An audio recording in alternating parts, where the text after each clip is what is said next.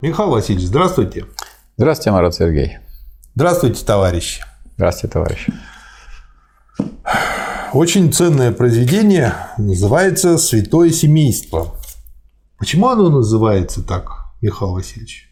Не знаю. Даже почему-то, так сказать, э, идет речь, ну, как бы это обращение к, к Библии на самом деле. Вот. Но тут речь идет, конечно, не о сказать, религиозных вопросах, а тут есть о вопросах философских. То есть собрались люди, которые объявили, что они там сказать, такие сказать, сделали успехи в области сказать, общественных наук и сделали такие великие открытия, что вот Маркс начинает это разбирать, и Энгельс, они это разбирают. И при этом они заходят в самые дебри которые настроили их предшественники. И на самом деле, вот после того, как Маркс и Энгельс э, с этим разобрались, они начали формулировать строго, понятно, ясно. И, может быть, если бы не их работа над вот этой книгой, они не сделали бы такие чеканные произведения, такие как «Антидюрин», как «Капитал», где идет одно из другого, вытекает, все ясно, понятно, доказано. А здесь идет критика. Иногда эта критика даже надоедает, что вот, вот они, и тут они не правы, и там они не правы. Ну и можно сказать, что Маркс и Энгельс там гоняются за ними и не, не дают им продохнуть тем, с кого они критикуют. Есть такая компьютерная игра, там тараканы вылазят, а надо лупить по ним молотком. Вот они лупят по ним молотком, то есть они там скажут, они буквально там издеваются над этими высказываниями, они все высокопарные. Это люди, которые выступали и из себя что-то строили, каких-то больших ученых, изображали, что они сделали открытие. А Маркс Энгельс показывает, что никакие это не открытия, это пустая болтовня. Мне пришлось это вот э, преподавать э, на философском факультете университета, э, поскольку у нас была, так сказать, такая тематика, как предшествующие там теории, истории, так сказать, философии, поэтому это вот у нас преподавалось там. Ну и вот студенты выступали, это разбирали. Вот. И в этом смысле они поняли, что так просто вот Маркс и Энгельс не встали на ноги. Они переработали, или, по крайней мере, критически переработали тех людей, которые сами себя представляли как некую вершину, а Маркс и Энгельс наконец определили, кто же здесь вершина, а кто здесь, так сказать, больше болтуны философские. Я подумал, ну ведь э, фраза «святое семейство» имеет определенный смысл. Да клерикальные. И э, вот эти люди себя позиционировали да, как такое святое да, семейство, да. которое основоположники нового. Да, это вот группа ученых, таких, которые новое слово сказали. А Маркс показывает, что ничего такого нового слова особенно да. никакого тут нету. Да. Бруно Бауэр и компания. Да.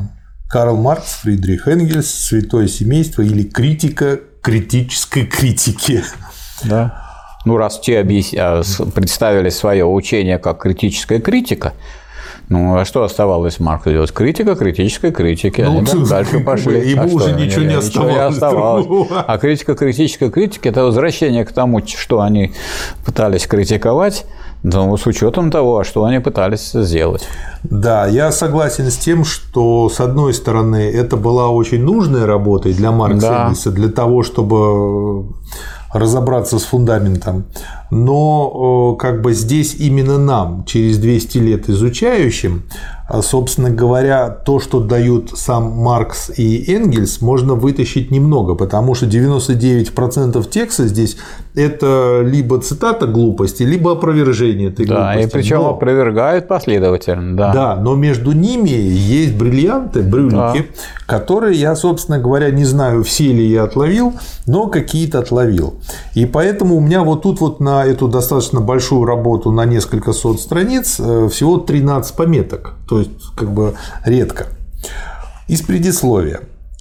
У реального гуманизма, реальный гуманизм, два слова выделены, видимо, это течение было, или направление какое-то в философии. Нет в Германии более опасного врага, чем спиритуализм или спекулятивный идеализм, который на место действительного индивидуального человека ставит самосознание или дух – и вместе с евангелистом учит «Дух животворящ, плоть же немощна. Само собой разумеется, что этот бесплотный дух только в своем воображении обладает духовными умственными силами. То в бауэровской критике, против чего мы ведем борьбу, есть именно карикатурно воспроизводящая себя спекуляция. Спекуляция здесь используется в плане диалектическом, как спекулятивный метод, то, то есть обогащающий. Как бы обогащающее что-то. Да. да мы видим в ней самое законченное выражение христианско-германского принципа, делающего свою последнюю попытку утвердить себя посредством превращения самой критики в некую трансцендентную силу. То есть выходящие дальше за все пределы, трансцендентная. Да. Критическая критика который они будут здесь критиковать, вынуждает нас добытые уже результаты просто противопоставлять ей как таковые. Мы предпосылаем поэтому предполагаемую полемическую работу нашим самостоятельным произведениям, в которых мы изложим, разумеется, каждый из нас в отдельности наши положительные взгляды и вместе с тем нашу положительную точку зрения по отношению к новейшим философским и социальным доктринам. Париж, сентябрь 44 год, Маркс Энгельс. Я вот тут для себя а, опять же пометил, они здесь пишут положительную точку зрения, современный читатель может это не вполне понять. Под положительной точкой зрения они здесь понимают, что положительного они сами вносят. Во-первых, во-вторых, это раскрытие содержания. Да. А что касается критической критики, уже даже в этом двойном названии есть у некоторая, так сказать, э, ошибка и мода, потому что если у меня критика, ну и юмор мож... такой, нет, ну может быть критика не, не критической, ну может такое быть. Если я критикую, если я вас критикую, может быть. Может быть, а помните фильм "Обыкновенное чудо"? Хочешь покритиковать, критикуй, но сначала похвали. А, Хорошо, я сначала похвалю, а потом буду критиковать. Значит, следующая цитата, первый э, брюлик. Частная собственность, как частная собственность, как богатство, вынуждена сохранять свое собственное существование, а тем самым и существование своей противоположности – пролетариата. Это положительная сторона антагонизма, удовлетворенная в себе самой частная собственность. Напротив, пролетариат как пролетариат вынужден упразднить самого себя и тем самым и обуславливающую его противоположность частную собственность, делающую его пролетариатом. Это отрицательная сторона антагонизма, его беспокойство внутри него самого, упраздненная и упраздняющая себя частная собственность. Вот эта фраза показывает, как они владели уже на тот момент методом диалектическим. Во-вторых, это показывает, что они применили в буквальном смысле слова диалектику ко всему анализу. И в-третьих, это мне показывает, еще раз подтверждает, что Сталин абсолютно не противоречил ни Энгельсу, ни Марксу, Нет, конечно. когда так рассуждал про рабочий класс, который уже не вполне пролетариат. Дальше продолжаем. Имущий класс и класс пролетариата представляют одно и то же человеческое самоотчуждение. Но первый класс чувствует себя в этом самоотчуждении удовлетворенным и утвержденным, воспринимает отчуждение как свидетельство своего собственного могущества и обладает в нем видимостью, слово видимостью выделено, человеческого существования. Второй же класс чувствует себя в этом отчуждении униженным, видит в нем свое бессилие и действительность нечеловеческого существования. Класс этот, употребляя выражение Гегеля, есть в рамках отверженности возмущение против этой отверженности. Возмущение, которое в этом классе необходимо вызывается противоречием между его человеческой природой и его жизненным положением, являющимся откровенным, решительным, всеобъемлющим отрицанием этой самой природы. Таким образом, в пределах всего антагонизма частный собственник представляет собой консервативную сторону, пролетарий – разрушительную.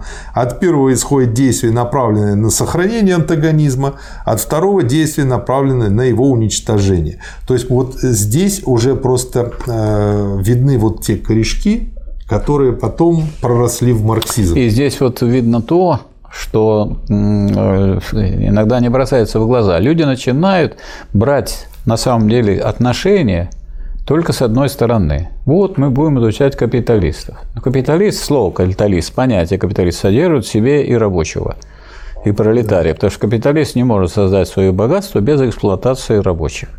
А можно взять рабочего. Если он рабочий, пролетарий, да. то он работает на фабрике, принадлежащей капиталисту. Поэтому вы через изучение положения рабочего класса изучаете, конечно, и фабриканта, и его, так сказать, античеловеческую сущность, который ради своего богатства готов угробить рабочего, его детей, его семью, убрать, забрать свободу и так далее. Поэтому здесь, вот если вы теперь берете в целом это отношение, в этом отношении как вот здесь вы уже и сказали, одна сторона консервативная, вот сохраните это, вот, эту эксплуатацию, это угнетение, это порабощение, причем порабощение рабочего. Угу. И рабочий, потому что если он подымется, если он сбросит это ермо эксплуатации, то будут совсем другие отношения, и он станет соответствовать человеческой сущности, а он, так сказать, лишен этой человеческой сущности, потому что в нем ее подавляют. Вот это вот очень глубокая мысль. Это, по сути дела, как негатив и позитив. Да, но это одно, это, это все целое общество. И второе, как слепки. Вот есть да. э, в городе Ленинграде Академия художеств. Она чем цена, помимо того, да. что там учат э, художественному делу? Э, там есть колоссальная большая коллекция слепков. Что такое слепки? Это когда берут оригинал какой-нибудь греческий, и в буквальном смысле делают из него физический слепок, формочку такую, и потом вот эта негативная форма позволяет отливать абсолютно точную копию с оригинала. Чем цена эта коллекция? С конца 19 века это дело запрещено, потому что каждый слепок, он нарушает немножко, портит да, оригинал. Конечно. Вот. И э, получается, вот те э, копии, что сделаны и стоят из гипса внутри здания в Академии художеств, туда в советское время была экскурсия, не знаю, как сейчас, и у меня есть их фотографии, они максимально точно приближены к оригиналу. И получается, если я изучаю слепок, я могу изучить и вполне понять Конечно. оригинал. Вот то же самое с пролетариатом да. и буржуазией. Можно это одно и то же отношение между рабочим классом и капиталистами да. изучать и со стороны капиталиста. Потому что раз он капиталист, значит, он получает прибыль. Раз он получает прибыль, то он нанимает рабочих. Раз он нанимает рабочих, он должен организовать производство. Между прочим, его роль позитивная в организации производства вскрывается. Помните вот хороший да, пример, кстати, далее. из Сталина, как он владел этим методом, когда он э, поехал по поводу продразверстки и сдачи да. хлеба, когда да. было голодное время самое тяжелое, он пришел, значит, э, в одно село, ему говорят, ну вот вы знаете, у нас тут как бы сплошь как бы одни бедняки, которых все эксплуатируют, а вот кулаков нет. И Сталин им задал вопрос, вот это показывает, что он владел этим методом. Да. У вас есть пролетарии деревенские, значит, должны быть и буржуи деревенские кулаки, но не могут быть пролетарии. Не только должны, кулаков. но они и есть. Они, значит, и есть. И хлеб пошел, сразу да. обнаружили. Да. Это вот почему учить надо теорию, а то так придешь, тебе наплетут в уши что-нибудь. И поверите. Да, да, и поверишь. С победой пролетариата исчезает как сам пролетариат, так и обуславливающая его противоположность – частная собственность. Это да, еще одно подтверждение конечно. про Сталина. Если социалистические писатели признают за пролетариатом эту всемирно-историческую роль, то это никоим образом не происходит от того, что они, как уверяет нас критическая критика, считают пролетариев богами. Скорее наоборот. Так как в оформившемся пролетариате практически закончено отвлечение от всего человеческого, даже от видимости человеческого, так как в жизненных условиях пролетариата все жизненные условия современного общества достигли высшей точки бесчеловечности, а вот мы когда будем читать про положение рабочего класса в Англии, это не там пустые это слова. Там как это все обрисовано да. на самом деле. Да. Так как в жизненных условиях пролетариата все жизненные условия современного общества достигли высшей точки бесчеловечности, так как в пролетариате человек потерял самого себя, однако вместе с тем не только обрел теоретическое сознание этой потери, Отрицание, отрицание, да. Но и непосредственно вынужден к возмущению против этой бесчеловечности велением неотвратимой, не поддающейся уже никакому приукрашиванию абсолютно властной нужды этого практического выражения необходимости, то именно поэтому пролетариат может и должен сам себя освободить. То есть Вот почему только пролетариат может сам себя освободить. Но он не может освободить себя, не уничтожив своих собственных жизненных условий. Он не может уничтожить своих собственных жизненных условий, не уничтожив всех бесчеловечных жизненных условий современного общества, сконцентрированных в его собственном положении. То есть это вот почему пролетариат – передовой класс. Он не напрасно проходит суровую, но закаляющую школу труда. Дело не в том, что он не в том, в чем данный момент видит свою цель тот или иной пролетарий или даже весь пролетариат. Дело в том, что такое пролетариат на самом деле. Ну, это так часто бывает, знаете же, говорят, что да. произведение художника умнее художника. Так здесь да. то же самое. И что он на самом деле вынужден будет делать. Да, вот вы буквально повторили. Так это, что это гени... гениально. Это вот запоминается, потому что оно так сформулировано, да. что это невозможно не запомнить. Да. Его цель и его историческое дело самым ясным и непреложным образом предуказывается его собственным жизненным положением, равно как и все организации современного буржуазного общества. Вот здесь вы изложили по существу необходимость диктатуры пролетариата да. для полного уничтожения классов. И почему именно пролетариата? Почему? Потому что, да. потому что тот, кто больше страдает, сказать, тот больше заинтересован. Но если он только страдает, он страдающий класс.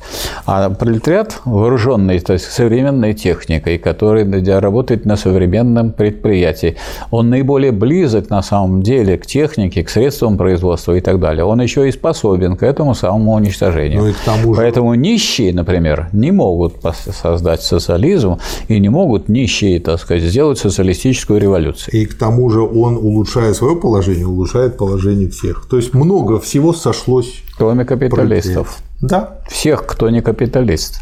Да. Капиталистов он ухудшает положение, это ну, точно. Они становятся людьми труда со временем, кто захотел. Или уезжают за границу. Да. Ну или на Луну, когда Земля кончится. Следующая цитата. Признание прав человека современным государством имеет такой же смысл, как признание рабства античным государством. А именно, подобно тому, как античное государство имело своей естественной основой рабство, точно так же современное государство имеет своей естественной основой гражданское общество, равно как и человека гражданского общества, то есть независимого человека, связанного с другим человеком только узами частного интереса и бессознательной естественной необходимости раба своего промысла и своей собственной, а равной чужой своекорыстной потребности. Современное государство признало эту свою естественную основу как таковую во всеобщих правах человека. Оно не создало ее, будучи продуктом гражданского общества в силу собственного своего развития, вынужденного вырваться из старых политических оков, современное государство со своей стороны признало путем провозглашения прав человека свое собственное материнское лоно и свою собственную основу. А что говорил по этому поводу Николай Гаврилович Чернышевский угу. по поводу прав человека? Права человека означает вот что, что каждый может есть на золотом блюде, если оно у него есть. Вот и вся критика и вся разгадка этого дела. Тоже афористичен очень, согласен. А на самом деле, так сказать, у вас фабрика, а я у вас работаю пролетарием, так сказать. А права человека у нас общие. Я могу быть богатым, имею право. А вы не только имеете право, но и богатый. Да. Вот. А богатый вы не потому, что вы имеете право, а потому, что я на вас работаю. Вот и все. Следующая цитата. То есть это красивый такой разговор. И до сих пор это, про эти права человека все болтают и болтают и болтают, и болтают и болтают и болтают. И сейчас говорят, а права человека, права человека. Да. А как э, Ленин ставил, а как называлась Руть. декларация прав социалистическая? Вот не да. все это помнят.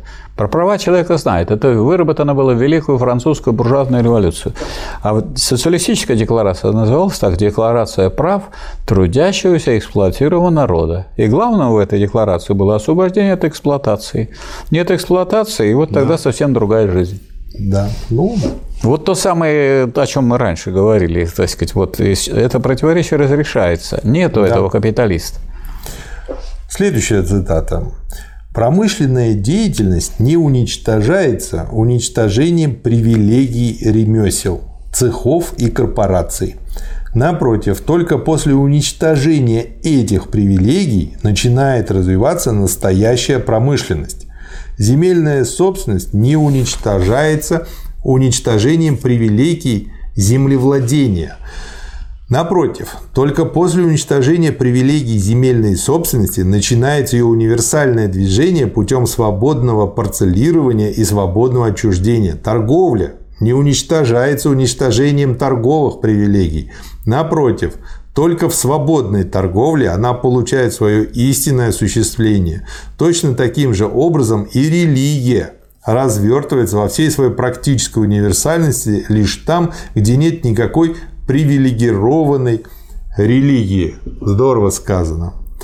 И продолжение этой цитаты. Основу современного публичного состояния, публично-правового состояния, два эти слова в кавычках, основу современного развитого государства составляет не такое общество, где господствуют привилегии, как думает критика, ну вот, которое они критикуют, а такое общество, где привилегии упразднены и уничтожены.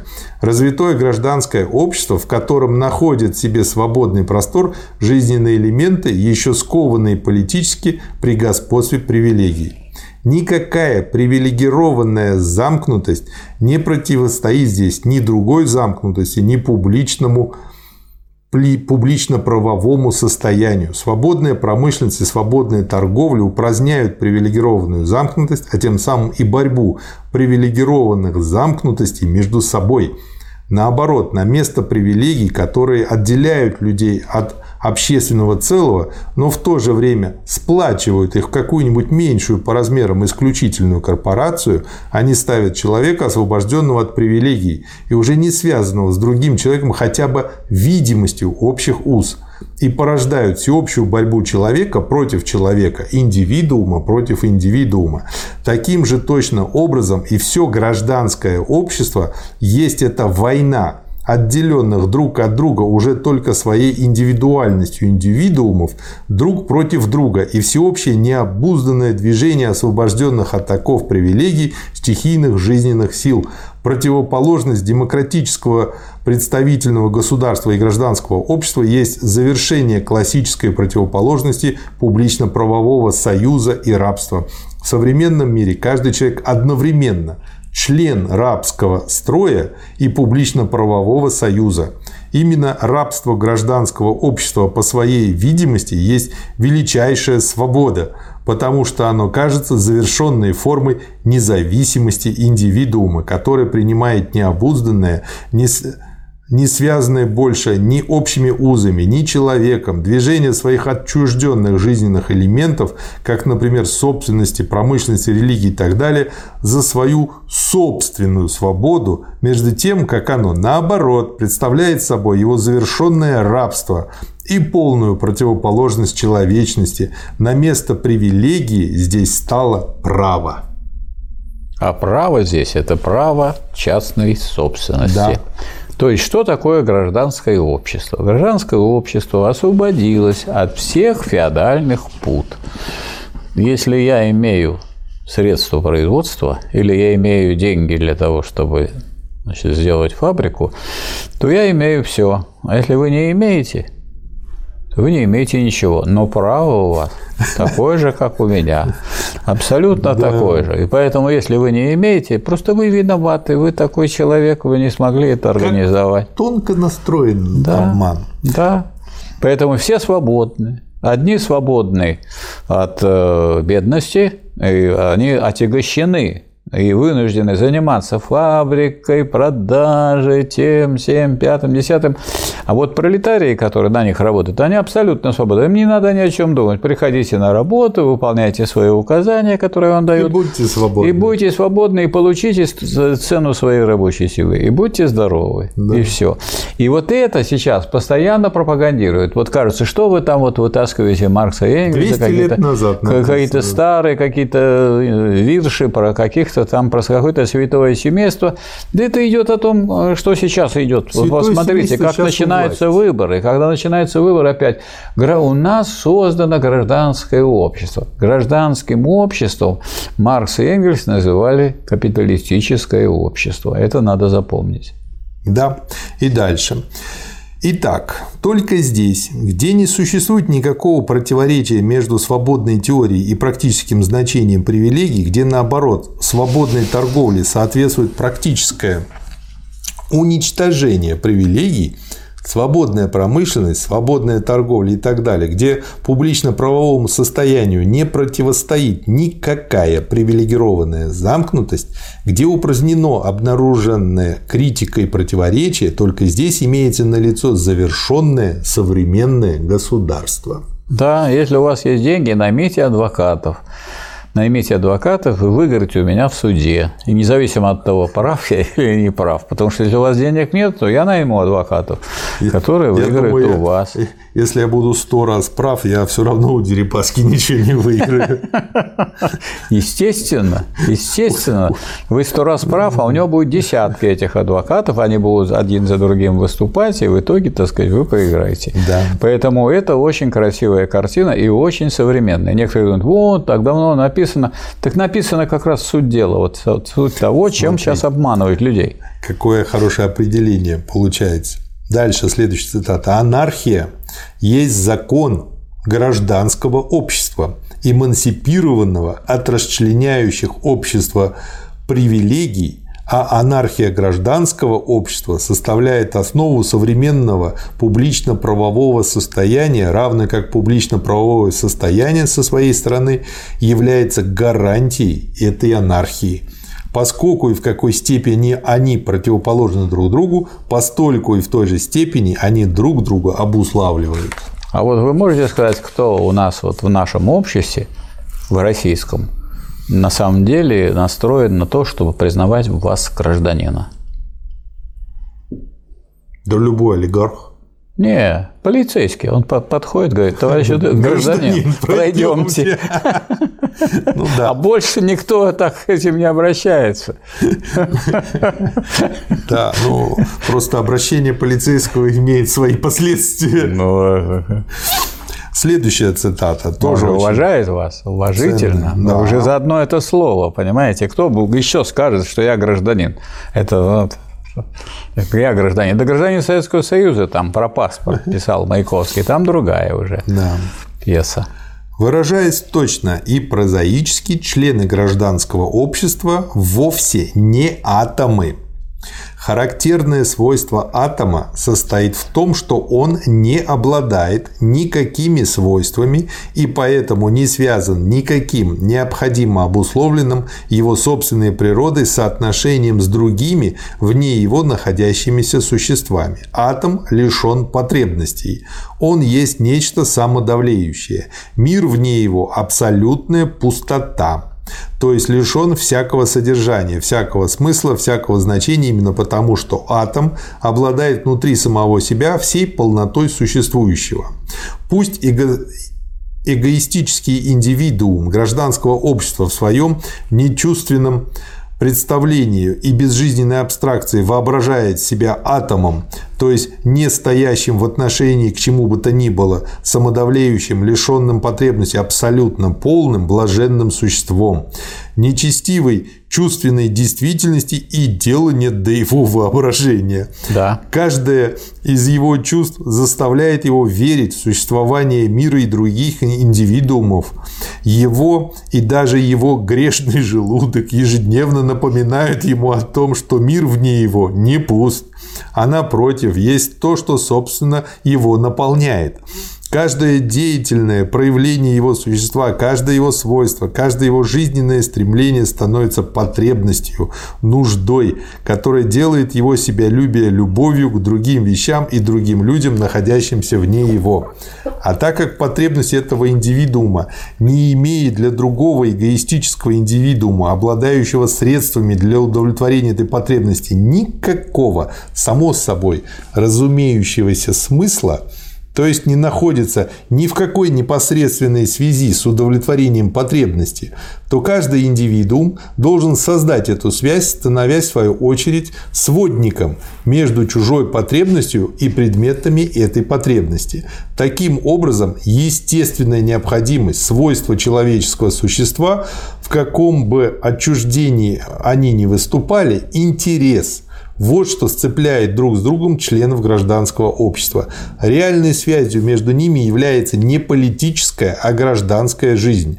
Не государство, стало быть, сцепляет между собой атомы гражданского общества, а именно то обстоятельство, что они атомы только в представлении на небе своего воображения, а в действительности существа сильнейшим образом отличающиеся от атомов, что они не божественные эгоисты и эгоисти... а эгоистические такие люди.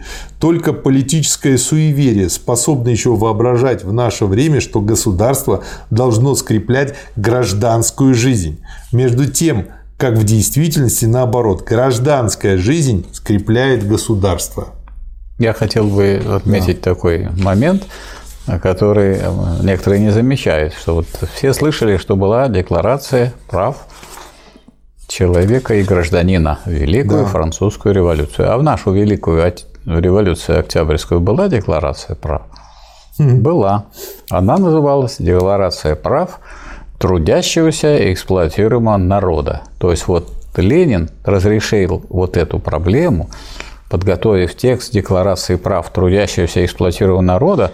В этой декларации было записано, что права имеет в этом обществе только тот человек, который трудится, а никаких прав эксплуататорам нет. И здесь еще две очень короткие цитаты. Одна, ну просто вообще. Мораль – это бессилие в действии. Это не Энгельс с Марксом, это они процитировали Фурье из его работы «Теория четырех движений и всеобщих судеб». И а, последняя цитата, ну, ей уже и заканчивается этими словами эта работа. Историческое послесловие. Как мы после узнали, погиб не мир, а критическая критика. Вот хочу проиллюстрировать мораль как бессилие в действии. Вот хорошо бы это изучить. Да. Ответ. Хорошо бы. Хорошо бы. Вот оно, бессилие в действии. И дискуссия прошла и одно предложение, и, так сказать, ответ на него получен. И чем кончилось? Хорошо бы. Да. Ну, я надеюсь, наши товарищи дальше пойдут. Это, знаете, мне еще напомнило, э, когда людоед доедает лилипута, и слеза у него, значит, идет из глаз. И он говорит, а этот-то как пел, как пел. Mm. А меня э, вот такая загадка, мне такая загадка вспомнилась, что вот э, был людоед, и у него родился сыночек. И он взял и съел своего папу. Как его теперь называть? Ой. Ну, это простая задача. Людоедоед. Людоедоед. А я думал, уже можно какой-то, в общем-то, прогресс наметился. Так вот, прогресс он какой? Вот сами, ведь буржуазия Нет, друг, друга, друг друга да. поедают все время, они же попивают, конкуренция. То есть, точно так же получается, да. от буржуазии не надо ожидать чего-то Не надо ничего. Они едят или своего собрата, то есть капиталиста, а они, так сказать, эпизодически, а систематически они едят, так сказать, рабочего, который на них работает, потому что ну вот, скажем, данные очень простые. За 40 минут российский рабочий создает всю стоимость э, производимого продукта. А остальная часть, все остальные 7 э, часов 20 минут, э, он создает прибавочную стоимость то есть для капитала. То, что себе присваивает да. капиталист. Да, то есть на самом деле съедает этот самый капиталист, съедает рабочего. А рабочий думает, надо больше работать. ну, работайте. То есть ну, давайте сверху, давайте сверхурочно, давайте в субботу и воскресенье. Вот сейчас организованные капиталисты, которые уже применяют теорию Кейнса о том, что ну что вы там устраиваете такую борьбу между рабочими и капиталистами на предприятии, надо просто э, повышать цены, и тогда сказать, э, капиталист, у него затраты увеличатся, ну и прибыль увеличится, потому что он тоже повысит на такой же уровень цены на свой товар. А кто останется при своих? Останется при своих рабочие, потому что для него инфляция означает снижение цен. Вот сейчас в России за этот год на 20% повышены цены. Значит, пятая часть зарплаты украдена капиталистами, дружками совместно у рабочего класса России. А рабочий класс да. думает, надо лучше работать. Да вы, вы должны эту забрать часть, потому что даже в кодексе есть, в законе написано, что э, государство гарантирует, 130 статья. Делаем вывод. Да. Читаем Маркса, Энгельса, Ленина и Сталина. И иначе будем действуем. Да, да, иначе действуем и при этом читаем, а иначе будем нищими, как Сокол. Да. Спасибо, Михаил Васильевич. Пожалуйста, вам спасибо. Спасибо, товарищ.